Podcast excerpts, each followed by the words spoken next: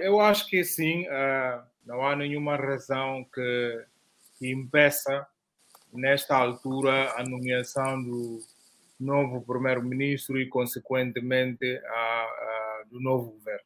É estranho que até hoje, depois da tomada de posse da, da Assembleia, cerca de uma semana, no dia 27, uh, eh, o presidente da República ainda não formulou esse convite, pelo que eu saiba, à coligação vencedora das eleições. O que, é que diz a lei? Qual que é o prazo que ele teria para poder fazer esse, esse convite?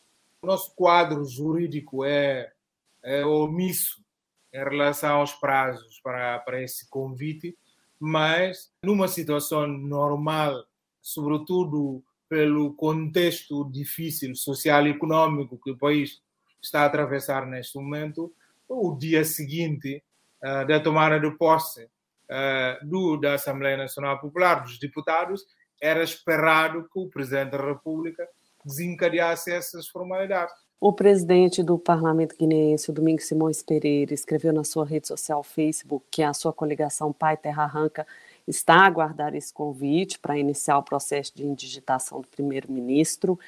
Qual que é o grau de tolerância que se pode esperar nesse momento? Tudo isso são uh, manobras dilatórias que, uh, se calhar, têm como propósito desencadear uma nova crise, uma nova crise política no país e que, ao meu ver, uh, só mergulhará a Guiné-Bissau numa situação de ingovernabilidade. Portanto, com a tomada de posse da Assembleia, nós iniciamos uma nova legislatura e, consequentemente, o governo deve cair, deve ser substituído. É o que diz o artigo 104 da nossa Constituição. Apesar de não haver um prazo explícito, a obrigatoriedade de que se indique um primeiro-ministro e a partir daí seja possível compor um novo governo, ela é soberana.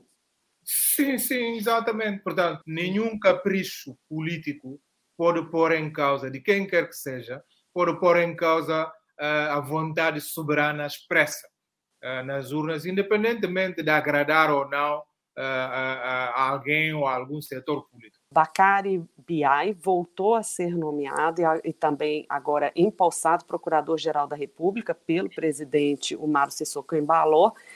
Como é que você avalia essa nomeação? Bom, eu acho que esta nomeação é, faz parte das competências e atribuições de Sua Excelência ao Presidente da República estão previstas na Constituição. Portanto, nós esperamos que o procurador seja alguém efetivamente que uh, atuará com total objetividade e não por encomendas uh, políticas. Essa nomeação, neste momento de expectativa, de troca de governo, ela é legal?